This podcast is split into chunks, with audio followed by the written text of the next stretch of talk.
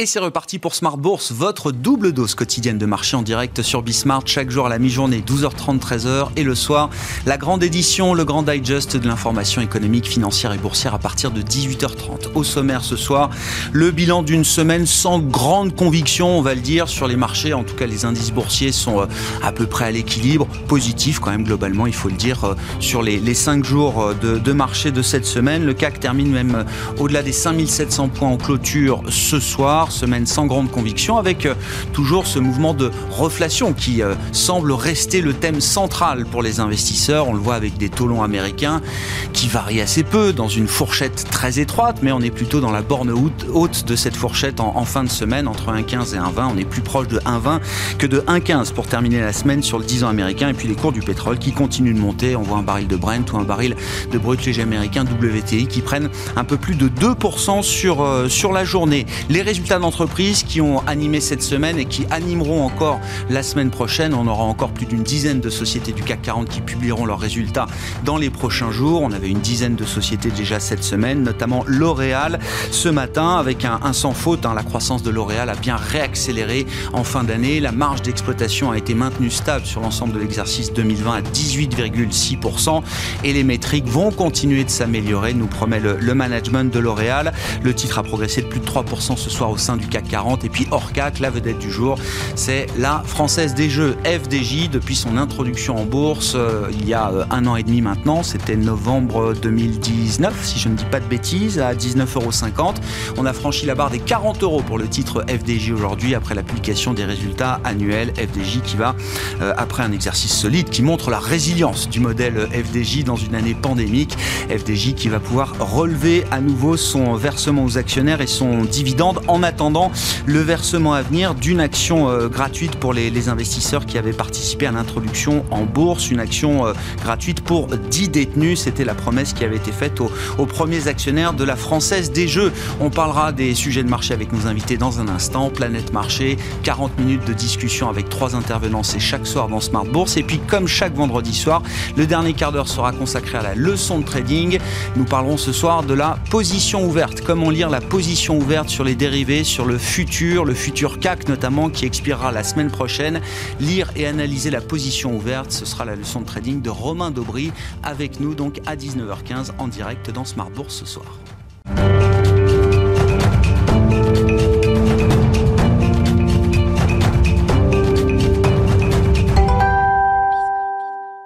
Les infos clés du jour sur les marchés après la clôture en Europe, c'est chaque soir avec Nicolas Pagnès depuis la salle de marché de Bourse Direct. Clôture dans le vert finalement ce soir pour le CAC 40. L'indice parisien gagne 0,60% à 5703 points. Sur la semaine, le CAC 40 gagne 0,78%. Les investisseurs qui euh, attendent des nouvelles avancées concrètes en matière de plan de relance aux États-Unis, alors que les discussions au Sénat sont actuellement euh, centrées sur le procès en destitution de Donald Trump. Un plan de relance qui divise cependant les investisseurs entre ceux qui attendent de la reprise économique qu'il permettrait et ceux qui craignent qu'il n'entraîne une flambée inflationniste. On notera également aux États-Unis que le gouvernement Biden a réalisé une nouvelle commande de 200 millions de vaccins auprès des laboratoires Pfizer et Moderna, tandis que la ville de New York permet une réouverture partielle de ses restaurants. Sur le front des relations commerciales entre la Chine et les États-Unis, Joe Biden et Xi Jinping se sont entretenus hier par téléphone pour la première fois. Un échange qui ne laisse pas espérer un réchauffement des relations pour le moment. Les dirigeants semblent être en désaccord sur tous les points, au point que Xi Jinping a fini par dire à son homologue américain qu'une confrontation serait désastreuse pour les deux pays. Il n'en reste pas moins que Joe Biden euh, n'a pas caché à la suite de cet appel sa volonté euh, de surmonter la concurrence de la Chine qu'il voit comme le principal concurrent des États-Unis. En Europe, Mario Draghi devrait faire part de son accord officiel pour prendre la tête du gouvernement italien. Un gouvernement que l'ancien président de la BCE devrait annoncer d'ici dimanche avant de demander la confiance du Parlement italien en début de semaine prochaine. Mais les investisseurs parisiens ont surtout suivi euh, trois valeurs euh, aujourd'hui euh, durant la séance. L'Oréal, tout d'abord, qui montre à travers ses résultats que le groupe a réussi à traverser la crise sanitaire presque sans encombre, limitant son recul de chiffre d'affaires à 4% pour un montant de 28 milliards d'euros. Le géant des cosmétiques réussit même à conserver une marge d'exploitation similaire à l'année dernière, aux alentours de 18,6%, tout en ayant maintenu ses lancements de produits et en se félicitant de ne pas avoir eu recours au chômage partiel. Le résultat net du groupe recule, lui, de 5%, une résistance à la crise portée par la progression de 62% de ses ventes en ligne, qui représentent désormais un quart des ventes du groupe, mais aussi par les ventes réalisées en pharmacie. Les ventes en pharmacie, qui représentent d'ailleurs la seule division en croissance sur l'année dernière du groupe. Si la division grand public elle, été beaucoup plus affectée, Jean-Paul Agon se veut rassurant, anticipant une euphorie après la crise sanitaire, comparable selon lui aux années folles, où les gens auront envie de sortir et donc de se parfumer, ou encore de se maquiller. Le titre L'Oréal qui gagne 3% ce soir. La Française des Jeux affiche de son côté un résultat net annuel de 214 millions d'euros en progression sur un an malgré un chiffre d'affaires qui recule de 6% euh, sur 2020. L'entreprise euh, qui a été affectée par, comme beaucoup d'autres durant les six premiers mois de l'année en lien avec la crise sanitaire a vu ses ventes se redresser euh, légèrement au second semestre, portées notamment par la réouverture des compétitions sportives et donc des paris sportifs associés. Française des Jeux qui gagne un peu plus de 3% à la clôture ce soir. Et les investisseurs parisiens ont également suivi Eutelsat, Eutelsat qui gagne un peu plus de 6% à la clôture ce soir alors que l'entreprise relève ses prévisions de chiffre d'affaires pour son exercice décalé 2020-2021 qui se terminera fin mars. À Wall Street, euh, les investisseurs ont découvert les résultats de Walt Disney qui a publié donc des résultats trimestriels supérieurs aux attentes portés notamment par sa plateforme de streaming Disney qui a contribué à contrebalancer l'impact euh, de la crise sanitaire qui a, qui a conduit à la fermeture des parcs à thème et au report de plusieurs euh, sorties cinématographiques. Le chiffre d'affaires de Walt Disney qui recule tout de même de 22% au quatrième trimestre à 16,25 milliards de dollars. Et on finit avec l'agenda de la journée de lundi. Lundi, la séance risque d'être calme alors que Wall Street sera fermée en, raison du President's Day. Les investisseurs pourront tout de même euh, prendre connaissance de la production industrielle euh, en décembre pour la zone euro. Côté entreprise, Michelin euh, publiera ses résultats, mais aussi Mercialis la semaine prochaine, qui sera d'ailleurs marquée par d'autres publications au sein du CAC 40, à savoir Airbus, Air France ou encore Renault. Nicolas Pagnès avec nous en fil rouge tout au long de la journée sur Bismart depuis la salle de marché de Bourse Directe.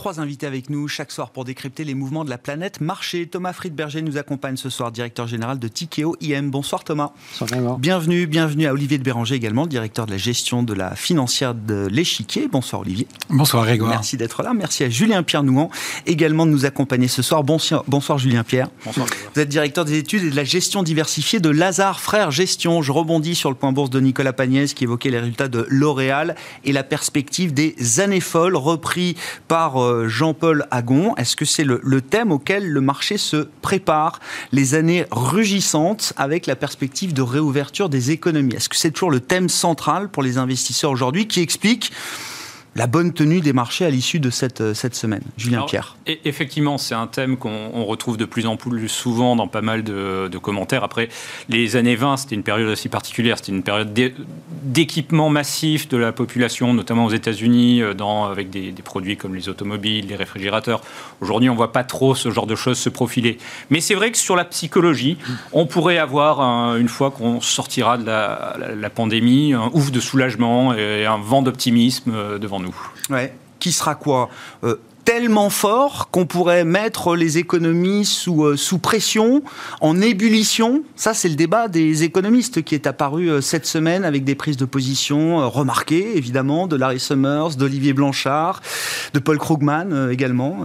Est-ce qu'on peut aller jusqu'à mettre l'économie américaine en ébullition? Avec des risques peut-être pour euh, les marchés pour les investisseurs. C'est même plus que ça. Pour, euh, pour certains responsables politiques, c'est même un objectif. Euh, on sait que, notamment Madame Yellen, à l'époque où elle était présidente de la Fed et maintenant secrétaire au, Trésor, la, notion de high pressure economy, une économie sous haute pression, qui génère des bénéfices, notamment en attirant des gens très éloignés du marché du travail dans l'emploi, et euh, un objectif qui potentiellement peut être recherché. On a eu euh, des changements dans la manière de faire de la politique monétaire au niveau de la Fed, et, euh, c'est peut-être quelque chose que les autorités vont vouloir chercher. En, prenant un certain nombre de risques pour les investisseurs, enfin sur la partie obligataire euh, notamment, ça changerait euh, la donne des dernières années, ou même, j'allais dire, la, croyance permanente que les taux resteront bas pour toujours. euh, sur les, on va dire, les 30 dernières années, on avait un régime où, dès que les banques centrales sentaient que l'inflation pouvait commencer à accélérer, elles resserraient la politique monétaire pour faire tomber la pression. Aujourd'hui, on est face à des banques centrales qui nous disent bon, on va aller tester les limites du système. Et donc, tester les limites du système, c'est potentiellement, effectivement, générer de l'inflation. plusieurs banquiers centraux ont dit que maintenant, plutôt que regarder les anticipations, on va regarder le résultat. Et donc, agir sur l'inflation quand on verra de l'inflation. Bon, ce thème de l'ébullition, de la, surchauffe. Olivier Blanchard dit en faire trop sur le plan budgétaire, et on parle bien de l'économie américaine. Hein. C'est vrai que vu d'Europe, le débat peut paraître un peu euh, décalé, anachronique, mais aux États-Unis, en faire trop, c'est sans doute la bonne approche. Attention à ne pas en faire beaucoup trop il y a une nuance visiblement qui est importante à prendre en compte. Est-ce que c'est juste un débat d'économistes ou est-ce que le, le, marché également se prépare à ce genre de situation? Olivier bah, Pour reprendre le, terme utilisé d'année folle, moi je pense que d'abord on va, on va regarder des trimestres fous. Hein. Faut, soyons raisonnables. On n'est pas reparti pour 3 ou 4 ans de croissance effrénée. On aura simplement un effet de base et de rattrapage. Et après on retombera dans les grands traînes qu'on a connus euh, depuis la grande crise financière ou dans les années 2000. on va pas repartir sur des rythmes. Alors on, on s'attend je sais pas, moi, 5, 6% de croissance aux États-Unis en, 2021, hmm. 3 ou 4% en Europe parce qu'il y a ce rebond, mais une fois que le rebond trimestriel un peu fou aura eu lieu, on reviendra sur notre haine habituelle de, croissance. La croissance potentielle, elle n'a pas pris 200 ou 300 points de base comme par miracle, parce qu'on a trouvé un, un, vaccin contre, contre la pandémie. Alors après, est-ce qu'il y a le risque que les budgets euh, en fassent trop? Je pense que ce n'est pas une question en Europe. On peut dire que c'est plutôt bien calibré, voire même sous-calibré. Et aux États-Unis, c'est plus la composition du plan de relance qui donnera un peu euh, l'idée de est-ce que c'est des chèques qu'on va donner aux Américains qui vont dépenser ou, euh, euh, investir en bourse avec, ou est-ce qu'il y a quand même une part d'investissement, d'infrastructure, de, remise à niveau de beaucoup de, de secteurs de l'économie américaine qui sont un peu en, en, en retard? Donc je pense qu'il faut quand même être raisonnable. Pour l'instant, on ne parle pas d'années au pluriel folles dans les, dans les années qui viennent mais ça veut dire euh, une économie qui va être très largement au-delà de son potentiel pour au moins plusieurs mois, quelques trimestres. Ça veut dire une inflation qui va également remonter très fortement. Est-ce que pour les marchés, c'est un sujet? Est-ce que ça peut être un problème euh, Alors, Tant mieux si c'est bien pour mm. l'économie réelle, euh, mm. je l'entends, mais est-ce que pour les investisseurs, ça peut être un problème? Pour l'instant, on est à 1,3, 1,4 d'inflation, en gros, des deux côtés de, de, l'Atlantique. C'est une inflation qui est surtout, là encore, euh, déclenchée par un effet de base sur les matières premières. Euh, et puis si, si, je reste en Europe, euh, je crois que quand Christine Lagarde est arrivée avec son manuel de banquier central, elle a dû regarder ce qui s'était passé les deux dernières fois qu'il y avait du, des hausses des taux un peu à contre-temps. 2007, Juillet 2007, hausse des taux euh, de la Banque Centrale Européenne parce que le pétrole euh, a dû faire un pic à 190 et que l'indice des matières premières, le CRB, avait dû doubler depuis le début des années 2000 erreur de timing manifeste. Deuxième hausse des taux 2011, mm. erreur de timing manifeste. Et là encore, c'était parce que les matières premières avaient monté et qu'on avait peur des effets de second tour, comme disent les, les banques centrales. Donc, moi, je pense qu'on n'en est pas du tout là. On a un taux de chômage en Europe et même aux États-Unis qui est encore largement au-dessus de, de ce qu'on peut avoir.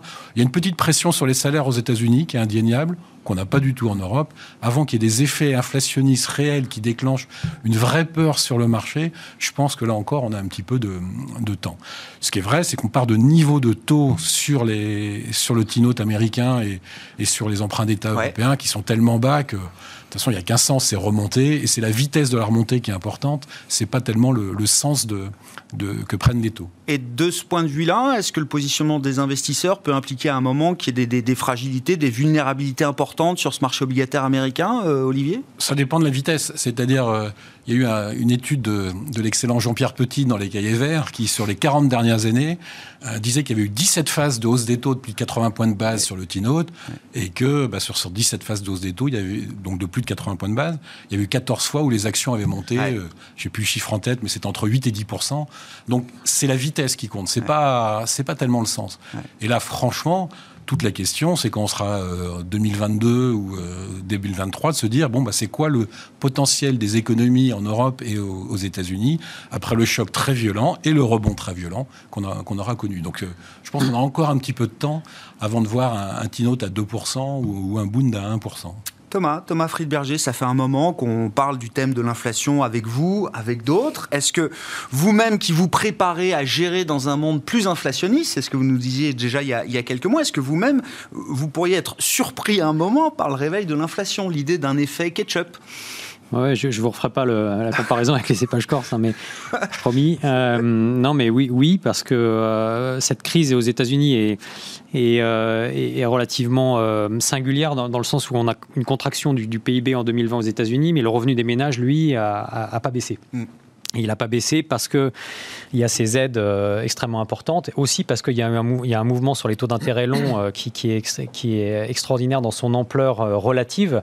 Si on prend le, la moyenne du 10 ans américain sur, donc sur les dix dernières années avant la, crise du Covid, on est à 2,4% de, de, taux moyen. On est descendu à 52 points de base, je crois, au, mois d'août. Donc c'est plus de trois standards déviation sous la moyenne long terme.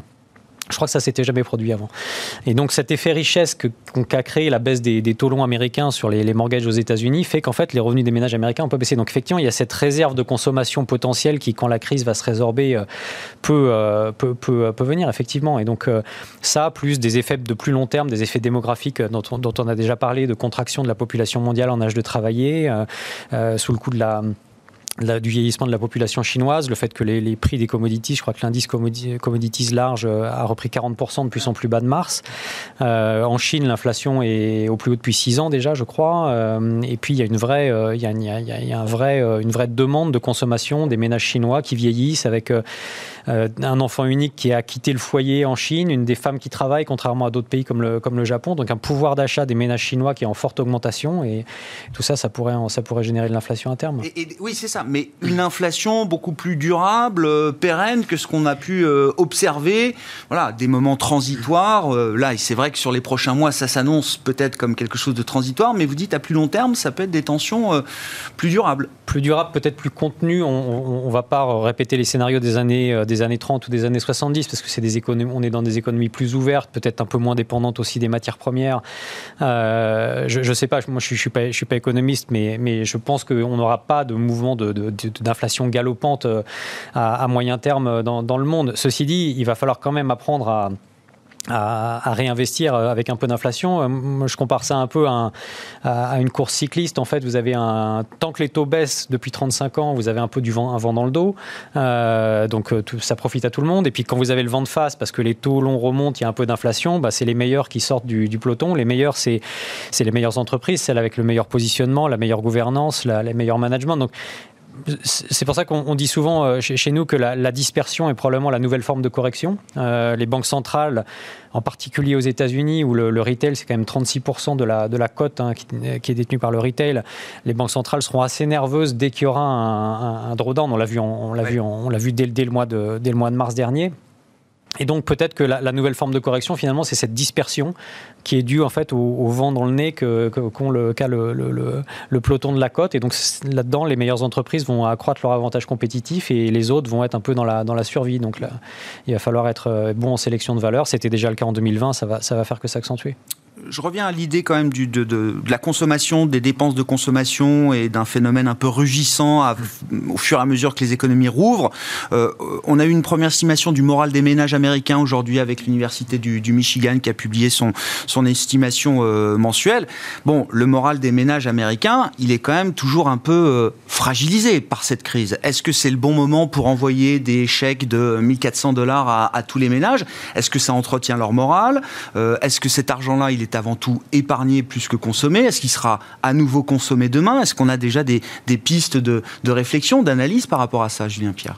Alors ça participe à hein, l'amélioration du, euh, du, moral des, ménages. Hein, Recevoir un, petit chèque, c'est toujours sympathique. Mmh. Euh, ce qu'on a pu constater, c'est lorsqu'on regarde les, données sur le, patrimoine des ménages, maintenant la, Réserve fédérale publie des chiffres par euh, niveau de revenu, niveau de patrimoine. Et ce qu'on voit, c'est que l'épargne nette, ou plutôt l'épargne nette des, même des ménages les plus pauvres, s'est nettement améliorée. Euh, et c'est vrai que ces chèques, bah, ils sont allés essentiellement vers les gens les plus pauvres. Ça a beaucoup changé leur situation, hein, relativement.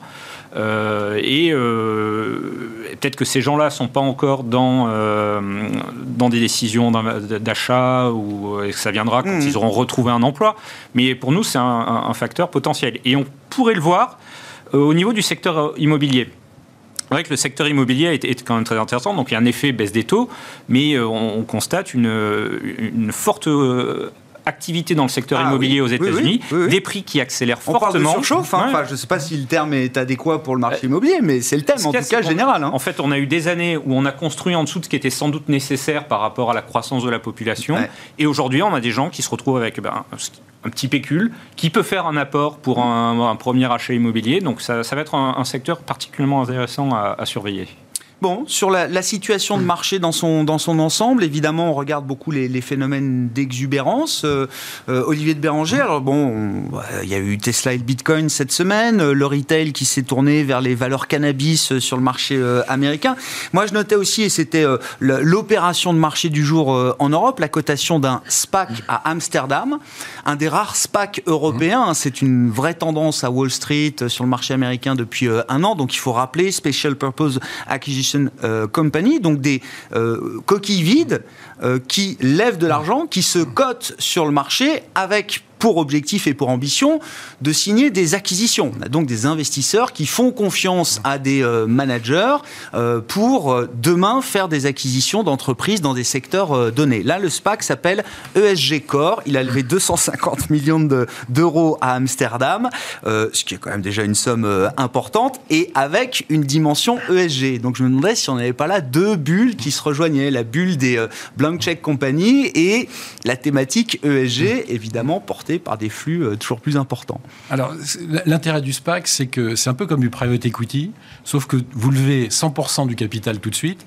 et qu'ensuite c'est coté en continu, ce qui est un, ce qui est un avantage euh, indéniable le, véhicule en lui-même, bon, il peut être un peu étonnant. Vous avez dit de chèque en blanc, c'est peut-être le, bon terme, mais tout dépend évidemment à qui vous faites le chèque. C'est la, seule question euh, que vous devez vous poser. Donc, je me suis intéressé à ce SPAC. J'ai essayé de trouver des informations. Il y en a très peu. Non, oui.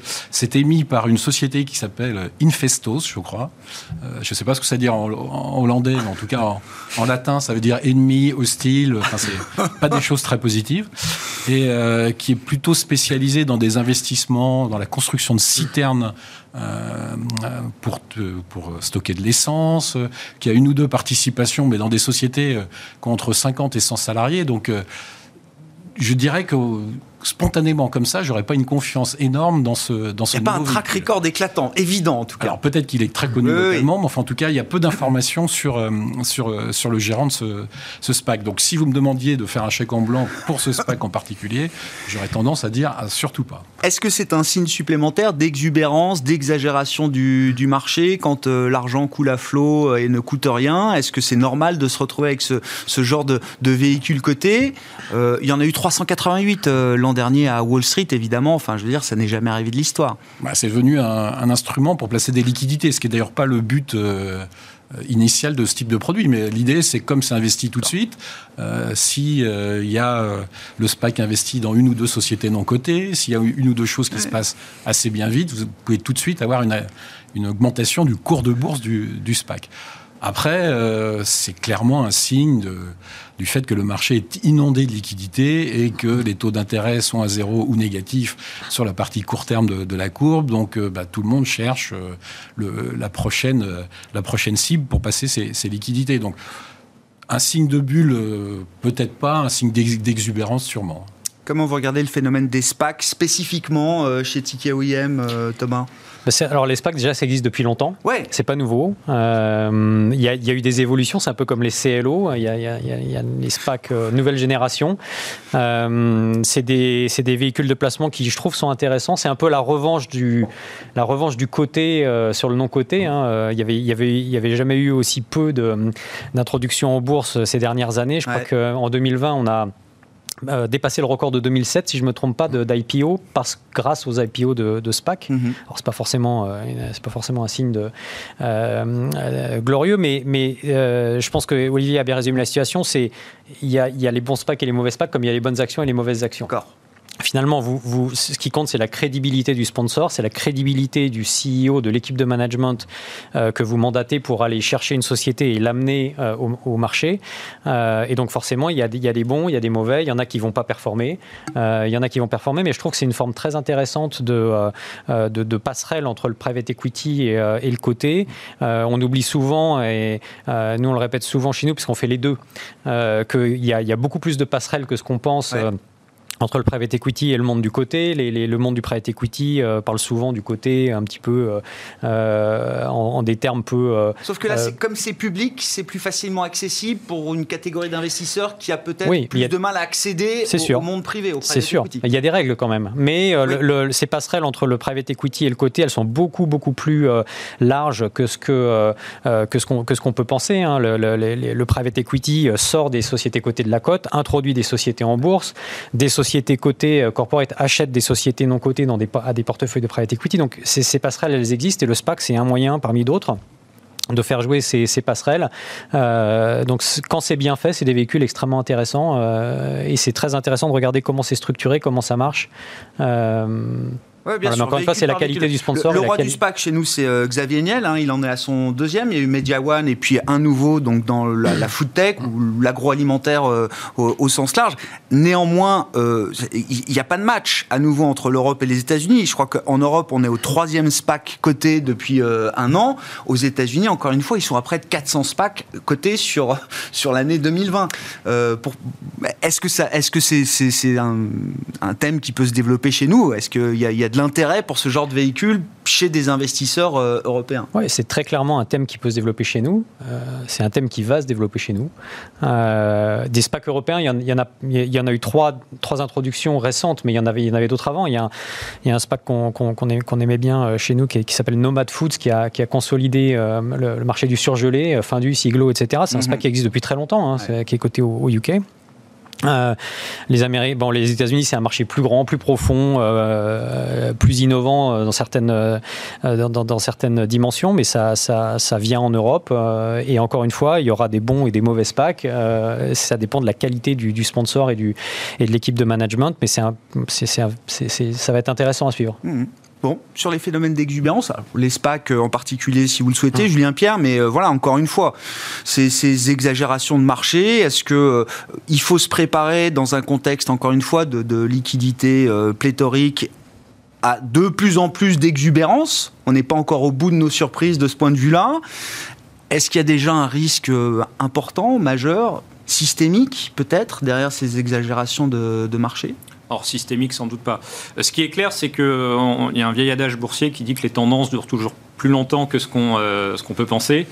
Et, euh, et peut-être qu'effectivement, on est au début ou dans les premières phases d'une exubérance qui pourrait être amplifiée par le retour à la normale, ce dont on parlait tout à l'heure. Euh, après, est-ce que ça crée un risque systémique? Sans doute pas, parce que on est sur des véhicules où on lève du, du capital. Il n'y a pas de dette, a priori. il n'y a pas de danger pour le système bancaire. Donc, et c'est effectivement, je pense des outils qui peuvent être utiles pour euh, euh, coter de manière plus euh, facile une société par rapport à une IPO classique, qui est souvent un processus assez long et, coûteux. après, c'est vrai que nous, en tant qu'investisseurs, on aime bien avoir un, business model, des comptes à analyser avant de prendre la décision d'investir. Bon, mais au-delà des SPAC, globalement, je ne sais pas, quand vous regardez la manière dont les investisseurs sont positionnés euh, aujourd'hui, est-ce que c'est exagéré? Est-ce qu'il y, a, est qu'il y a trop de greed aujourd'hui dans le marché? Ou est-ce qu'au contraire, euh, malgré des marchés au plus haut niveau, on a encore battu record sur record toute la semaine à Wall Street, est-ce, qu'on reste dans un environnement euh, rationnel ou confortable pour, pour les investisseurs professionnels que vous êtes? Je pense qu'il y a des bulles, effectivement, des endroits où on a des valorisations incroyables. Hein avez peut-être vu, euh, euh, Goldman Sachs a calculé un indice des sociétés de la tech qui ne gagnent rien et qui a explosé sur l'année dernière. Donc là, effectivement, il y a de l'exubérance. Mais lorsqu'on regarde le marché dans son ensemble, on a des éléments qui disent qu'on n'est pas forcément encore là. Par exemple, le VIX, le coût de la volatilité, ce pour, euh, le coût que les investisseurs sont prêts à, protéger, à payer pour se protéger contre des variations extrêmes euh, et pas encore sur des niveaux d'exubérance. On n'est pas redescendu vers les, les 10 qu'on peut connaître euh, parfois.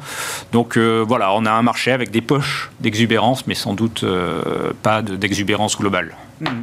Bon, pas d'exubérance globale. Oui, le VIX, effectivement, qui reste autour de 20 sur le marché américain. Donc, on n'est pas du tout dans les zones extrêmes qu'on avait pu atteindre sous les 10 il y a, une paire d'années maintenant. Sur les, sujets qui ont marqué la semaine aussi, peut-être l'Italie.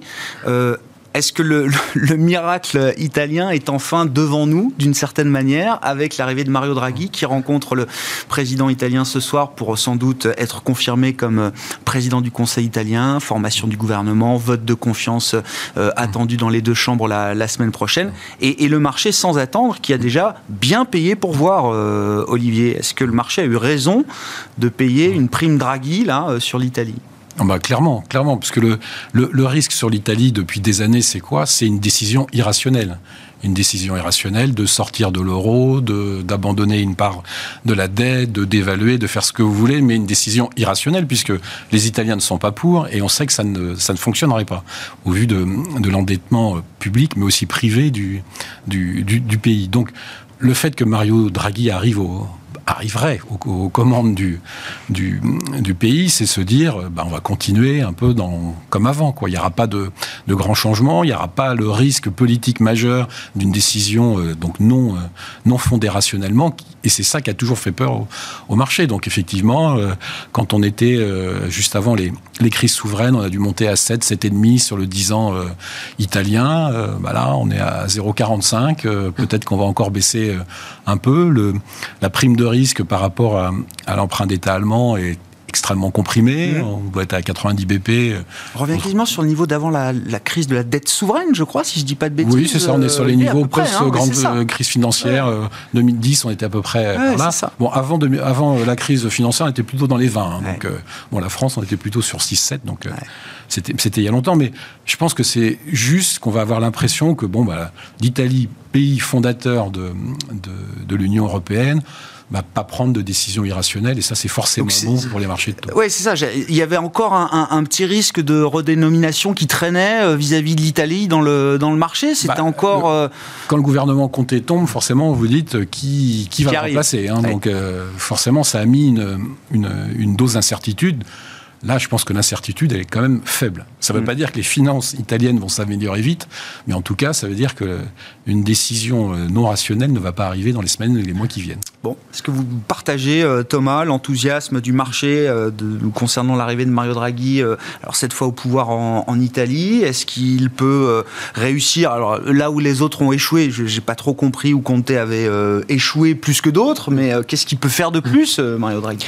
Bon, ce qui est, ce qui est, la bonne nouvelle, c'est qu'il a réussi manifestement à convaincre les partis, euh, oui. les, les, les, deux, les, deux, extrêmes, oui. en faisant des concessions. Donc il n'y aura, pas de, il y aura pas de miracle non plus, hein, mais en faisant des concessions probablement sur l'environnement à gauche et probablement sur la fiscalité à droite, euh, à faire la synthèse de ça. La bonne nouvelle, c'est qu'il retarde l'échéance de l'arrivée de partis un peu plus populistes euh, au pouvoir, et donc c'est ça probablement que salue le marché aussi. Il a une énorme crédibilité pour lui. Après, il n'y a pas d'homme providentiel, ça ne va pas être simple. Il a quand même juste quelques semaines ou quelques mois pour, euh, euh, pour fournir à, à, à l'Union européenne un, un, plan de relance budgétaire qui va débloquer euh, le, le, fonds de relance européenne, dont, dont l'Italie sera le principal bénéficiaire. 200 Donc, milliards Oui, c'est ça, c'est ça, hein, ouais, c'est ça, c'est ce ordre de grandeur-là. Donc ça, c'est considérable. Donc ça, ça, ça, va, ça va être sa priorité.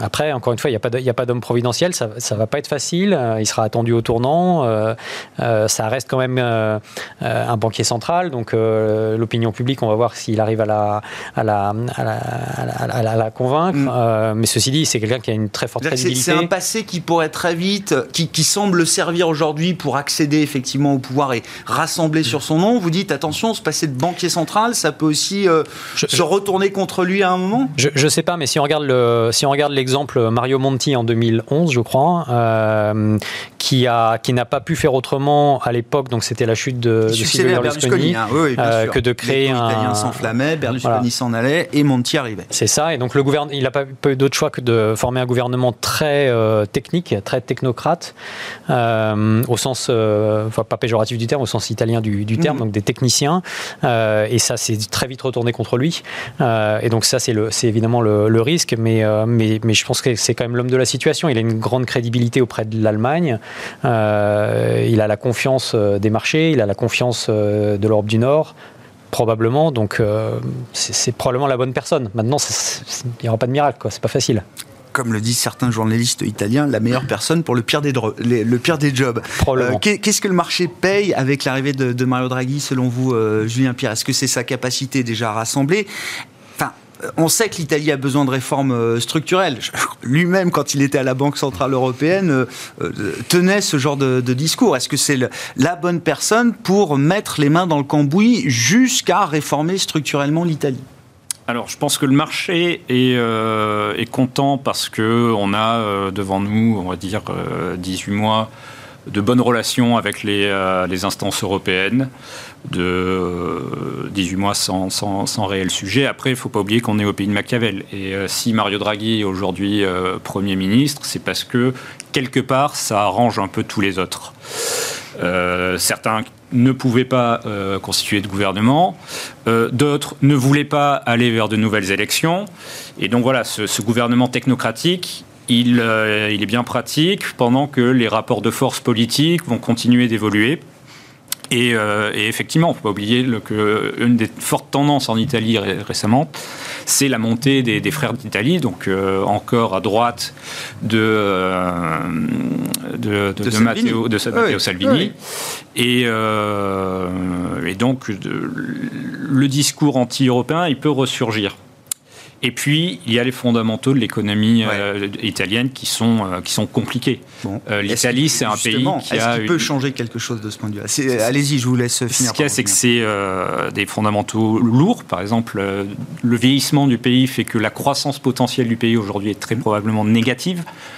Euh, et ça, ça, ça, peut se changer avec des réformes importantes, des réformes lourdes qui mettront du temps, euh, qui causeront, qui demandent un consensus politique très important mm. qu'il n'a pas encore. Hein. Tant qu'on n'est pas passé par les, par les urnes, c'est compliqué de dire qu'on a la légitimité politique pour faire ce genre de réforme. c'est ça. Donc il y a quand même une limite à sa feuille de route du fait qu'il soit... Euh, à la tête d'un gouvernement technique. Oui, il va gérer effectivement la mise en œuvre du plan de relance européen. Après, est-ce qu'il pourra euh, dérouler un plan de réforme pour relancer l'économie euh, italienne? Ça sera plus compliqué. Je pense. Bon, le marché lui fait mm. crédit, évidemment, euh, toujours autant, y compris quand il est désormais à la tête euh, du Conseil italien, ou se prépare à être euh, confirmé comme président du Conseil italien, Mario Draghi, qui rencontre ce soir le président italien Sergio Mattarella. Un mot de la Chine aussi, peut-être, qui marque l'actualité avec la fermeture des marchés chinois jusqu'à jusqu'au milieu de semaine prochaine, je crois, pour le nouvel an lunaire. L'année du buffle de métal, donc, Thomas Friedberger, le buffle étant connu, je l'ai appris, pour sa diligence, sa fiabilité, sa force et sa détermination. On constate que les marchés euh, chinois, asiatiques, boursiers, les marchés de crédit également, j'imagine, ont connu un début d'année assez tonitruant. Est-ce que vous partagez euh, cet enthousiasme? Est-ce qu'on parle de surchauffe aussi peut-être sur ces marchés-là émergents asiatiques? Ben, le buffle est assez bien adapté à la situation, en effet. Euh, aussi sur l'année 2020, parce que en 2020, la Chine, c'est quand même le seul pays développé qui aura une croissance positive de son produit intérieur brut. C'est le seul pays développé qui a des taux réels positifs.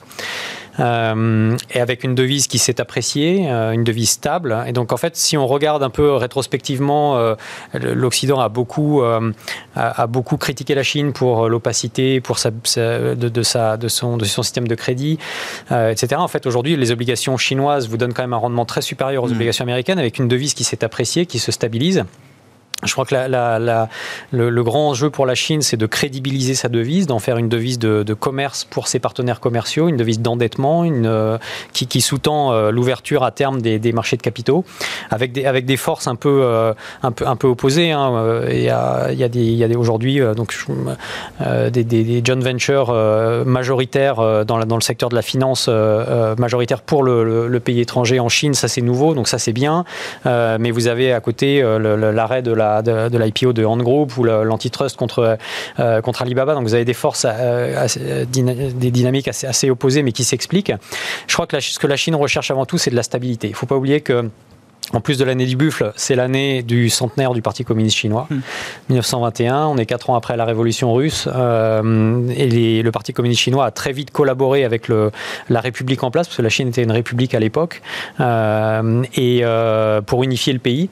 et cette année-là, elle est importante. Il y a deux années importantes. Il y a cette année et 2049, les centièmes anniversaires de la République populaire de Chine, où la Chine sera probablement la première puissance mondiale à ce moment-là. 2021, c'est une année où il faut qu'il y ait de la stabilité tout doit bien se passer. Tout doit bien, se, passer pour cette année 2021 euh, en Chine. Je ne sais pas dans quelle mesure tout le monde est investi aujourd'hui sur les marchés. Euh, enfin, directement ou indirectement sur le thème chinois, le thème euh, asiatique notamment dans la partie euh, émergente. Euh, oui, vous êtes confortable avec ces investissements, c'est encore un thème qui a du vent dans les voiles. Est-ce que ça commence à être peut-être un peu trop consensuel, trop cher peut-être également? J'en sais rien. C'est sûr, c'est allé, très vite hein, depuis le début de l'année. Ça, mais, vous savez, c'est des perfats de chiffres hein, oui, pour ces marchés-là. C'est des perfats de chiffres. nous, nous, on conseille de l'aborder directement en achetant des titres chinois ou ah, indirectement en achetant des titres européens ou, ou américains euh, exposé à, la croissance de, la zone géographique pacifique en, règle générale. Tout, ce que vient de dire euh, Thomas est tout à fait euh, exact et j'ajouterais que c'est la seule zone économique qui n'a pas fait de, quantitative easing en 2020, ce qui vous donne quand même une, certaine confiance dans la monnaie et dans la manière dont tout ça est, est, bien verrouillé. De temps en temps, il y a des petites opérations bizarres sur le marché monétaire ou qui sont un peu étranges, mais qui, à mon avis, sont juste des petits tests pour voir euh, quelle est la réaction du marché et de mieux, de mieux, je dirais, fine-tuner la, la, politique monétaire. Mais d'un point de vue macro et d'un point de vue entreprise, évidemment que c'est une zone qu'il faut avoir dans ses portefeuilles, comme je disais, directement ou indirectement. Donc, euh, euh, quand on voit LVMH qui devient la première capitalisation boursière d'Europe, c'est pas, à cause De la, pas à cause de la santé des, Champs-Élysées, hein. c'est à cause de, hmm. du fait que tout a réouvert en Chine et que les, les, les magasins de, luxe euh, bah, vendent à, tour de bras. Donc c'est parfois plus rassurant, comme ça vous n'êtes pas obligé de vous mettre dans... Euh, dirais, des, systèmes politiques chinois un peu complexes ou euh, des, filiales qui sont parfois des, émanations de l'armée rouge, c'est jamais très, très agréable.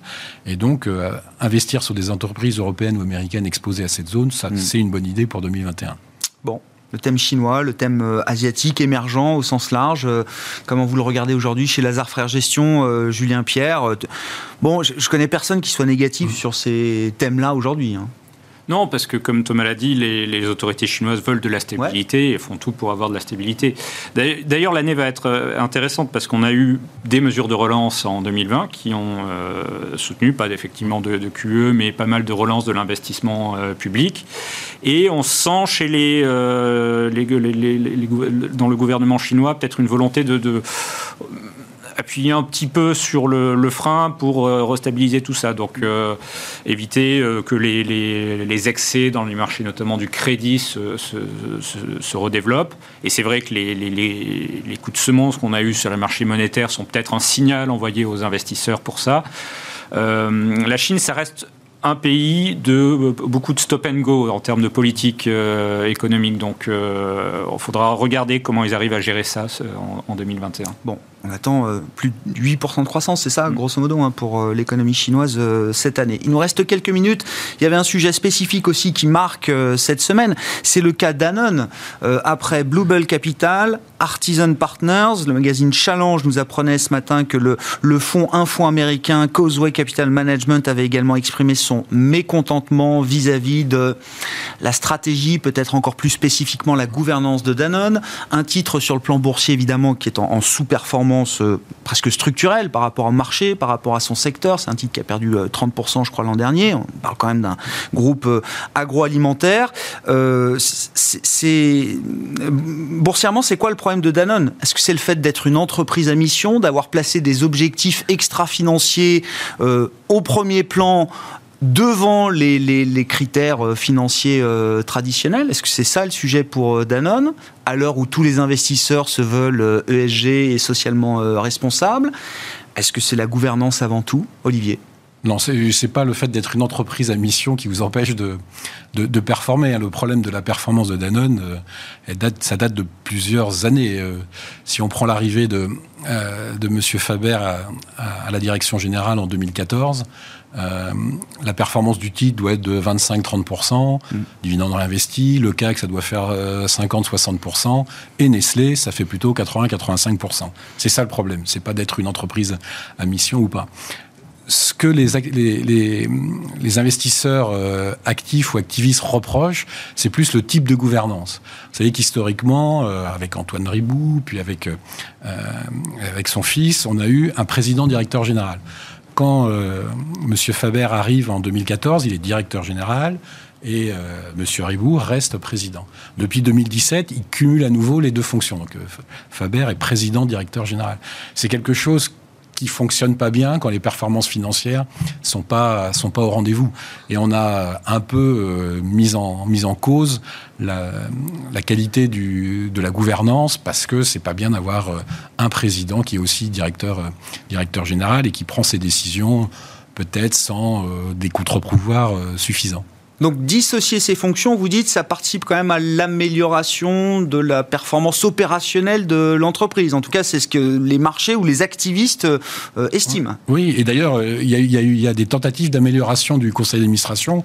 Par, par, exemple, Gilles Schnepp, qui est le, président de Legrand, va, va rentrer au conseil. C'est quelque chose qu'on voit très positivement. Donc, je pense que c'est plus de ce côté-là qu'il faut chercher, plus que chercher sur euh, le fait que ce soit ou non une entreprise à mission, qui, de mon point de vue, n'a pas grand rapport avec la, performance financière en, l'occurrence. Je crois que les activistes là, qui se sont exprimés, parmi les fonds que je citais, mmh. reconnaissent d'ailleurs que le, portefeuille de marque de Danone est peut-être un des plus beaux du secteur. Hein. donc c'est pas du tout de ce point de vue-là qu'il y, a un, il y a un sujet. Euh, la question de la gouvernance euh, au sens large ou chez Danone en particulier, Thomas Chez Danone en particulier, je sais pas. Euh, non, mais le, ce, thème de, de, la finalement de la concession ou non sur la performance financière d'une euh, d'une approche euh, extra-financière euh, exacerbée, on va dire, est, hyper important, je pense.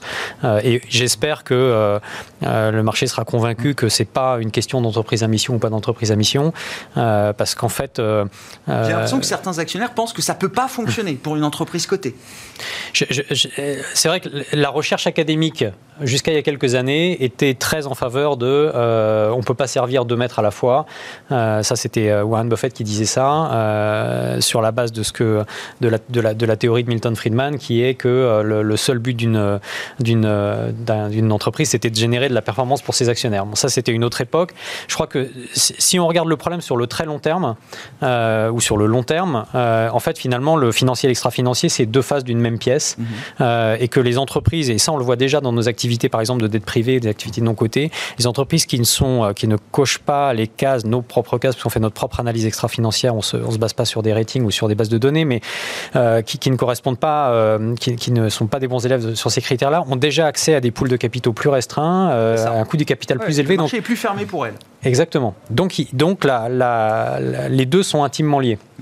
Et j'espère que euh, de plus en plus, et il y a de la recherche académique qui commence à sortir là-dessus, qu'en fait l'extra-financier est un bonificateur de performance financière sur le long terme. Euh, et tant mieux, parce que c'est tout le thème de la transition énergétique, et il faut que ça aille de pair, parce que si ça ne va pas de pair, ça ne marchera pas. Bon, donc un sujet de gouvernance, hein, si je reviens à Danone, c'est plutôt ça qui est euh, pointé du doigt euh, aujourd'hui. On s'arrêtera là pour ce soir. Merci à vous trois d'avoir été les invités de Planète Marché dans euh, Smart sur Bismart. Olivier de Béranger, directeur de la gestion d'actifs de la financière de l'échiquier. Julien Pierre-Nouan, le directeur des études de la gestion diversifiée de Lazare Frères Gestion. Et Thomas Friedberger, directeur général de Tikeo IM.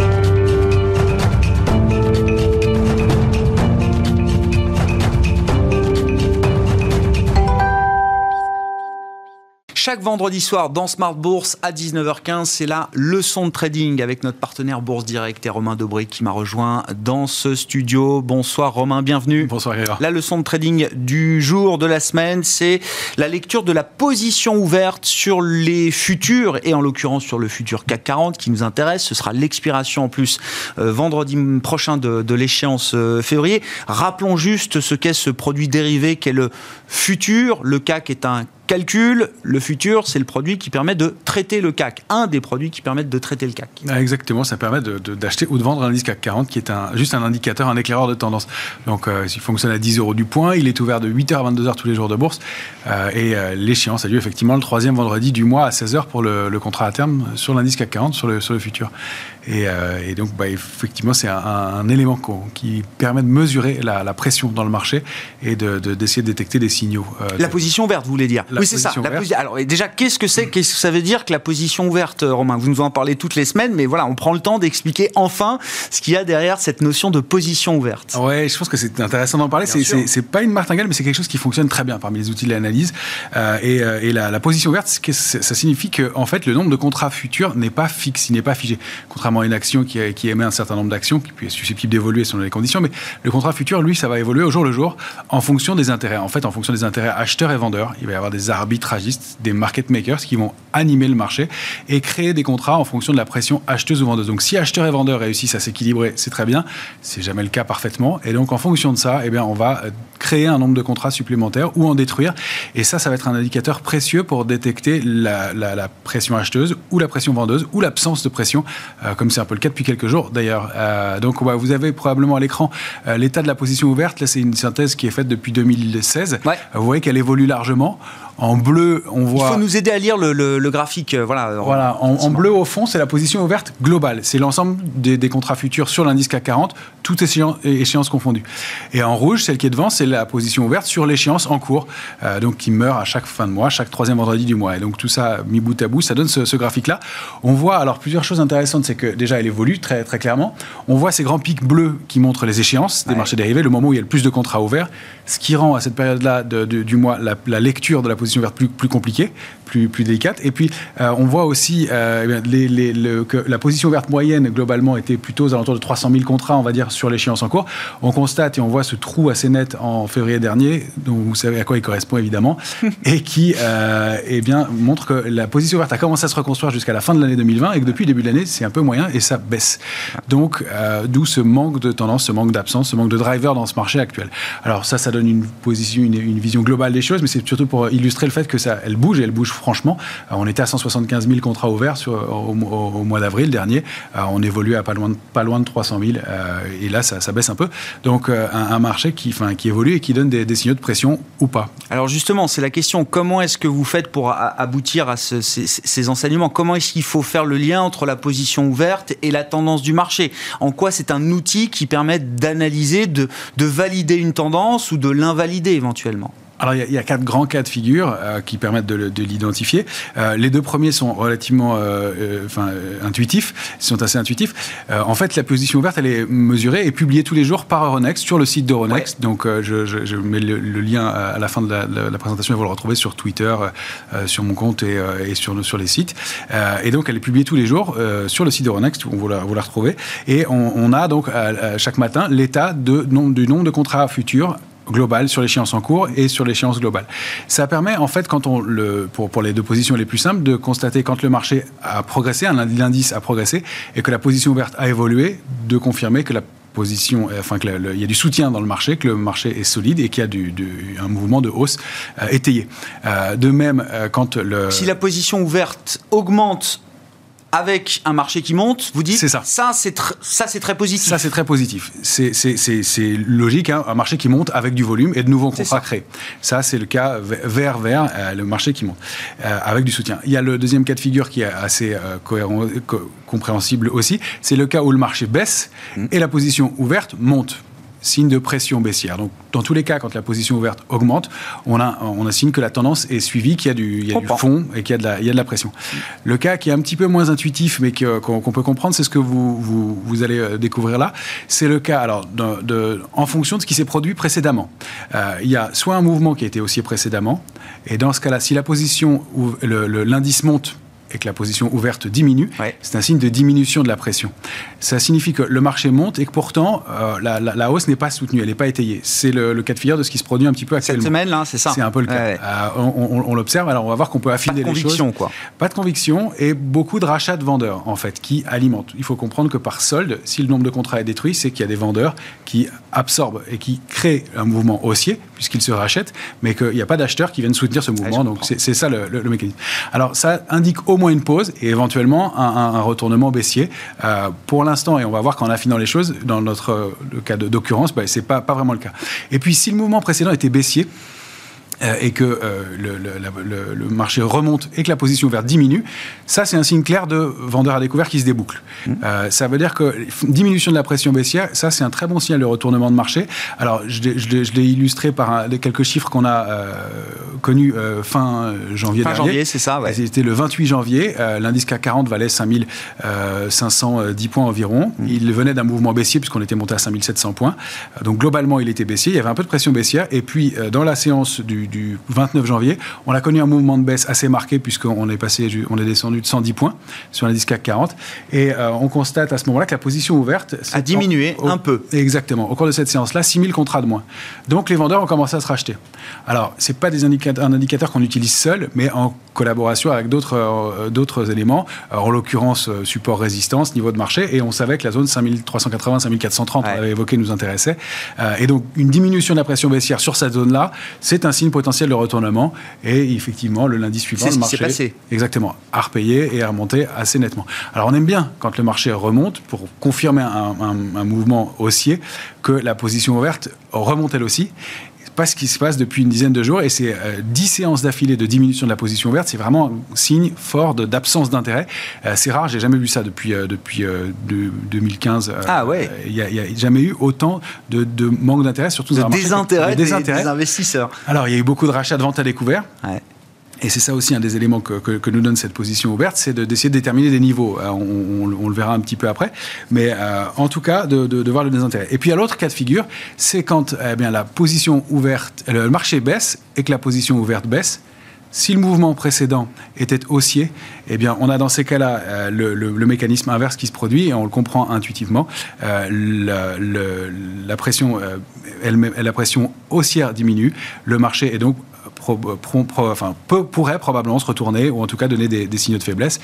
Et même cas de figure dans, le, dans, le, dans, le, dans, ce cas-là. Donc là, c'est le cas où le marché baisse, la position ouverte baisse et l'indice baisse lui aussi. Euh, et donc là, il y a euh, pression, euh, pression baissière et donc des vendeurs qui ont la main. Oui, c'est ça, c'est un renforcement de la tendance. C'est un renforcement de la tendance. D'accord. Bon, et ça permet aussi, vous dites, de, d'aller euh, identifier des, des, zones techniques ou des zones euh, d'intérêt. Exactement. C'est ça. C'est ça qui est, c'est ça qui est, qui est, très intéressant. Par exemple, dans la, dans la zone qu'on a connue de 5399 à 5608, 608, euh, exactement, on a, on a rebondi avec 17 000 contrats détruits sur une position globale qui est de l'ordre de 250 000 mmh. contrats. Donc c'est relativement significatif. On voit que là, c'était beaucoup de vendeurs qui se rachetaient et aucun soutien, aucun intérêt dans, la, dans, dans, le mouvement. Donc, comme si ce, niveau de 5608 était un, niveau de support euh, et qui est, devenu, enfin, qui est devenu support maintenant important, et que tout ce qui a été construit après, donc entre 5608 et 5680 points, euh, là, n'a vu, vu la destruction que de 1700 contrats futurs. Donc, on, on, comprend qu'il y a moins de destruction de contrats, moins de rachats de short. Je comprends. En fait, acheteurs et vendeurs se neutralisent à peu près dans cette zone-là, et que là, il y a un peu plus de bagarre, il y a un peu plus de, de, de, défense, même si c'est pas très étayé. Mmh donc on, comprend par ce mouvement-là que, eh bien, en dessous de 5608, si on venait à rompre ce niveau, ça ne veut pas dire qu'on retournerait jusqu'à 5400 points, mais ça veut dire qu'on n'aurait pas de soutien et que les acheteurs n'ont pas payé ces niveaux-là, ah en tout cas pas, de façon forte. Donc c'est un niveau fragile dans le marché. C'est un plancher qui pourrait rompre assez facilement. Ah donc on a euh, comme ça des zones identifiées, et c'est pour ça qu'on sait aussi que en ce moment, malgré la baisse du début de semaine, il y avait bien un gap d'épuisement début de semaine et, un marché qui commençait à donner des signes de, faiblesse, eh bien une consolidation qui se met en place, mais on n'a pas vu la création de nouveaux contrats dans le mouvement, dans le petit mouvement de baisse qu'on a connu. Donc pas de pression baissière, pas de pression baissière, ça nous mettait à l'abri d'un contre-pied ce matin par exemple, avec un marché qui a baissé au début, en début de séance et qui finalement termine en, hausse. Effectivement, au-delà des 5007 pour le CAC 40 cash. Merci beaucoup euh, Romain pour cette leçon de trading consacrée à la position ouverte, à retrouver en replay évidemment sur le site de Bismart, sur vos, réseaux et sur ceux de, de Bourse Direct. Romain Dobré qui nous chaque vendredi, chaque lundi à la mi-journée également pour le plan de trading. On se retrouve donc lundi à 12h30. Les marchés américains seront fermés, les marchés chinois euh, également et on aura encore beaucoup de résultats d'entreprise tout au long de la semaine prochaine. Très bon week-end à toutes et à tous. On se retrouve donc à 12h30 lundi en direct sur Bismart.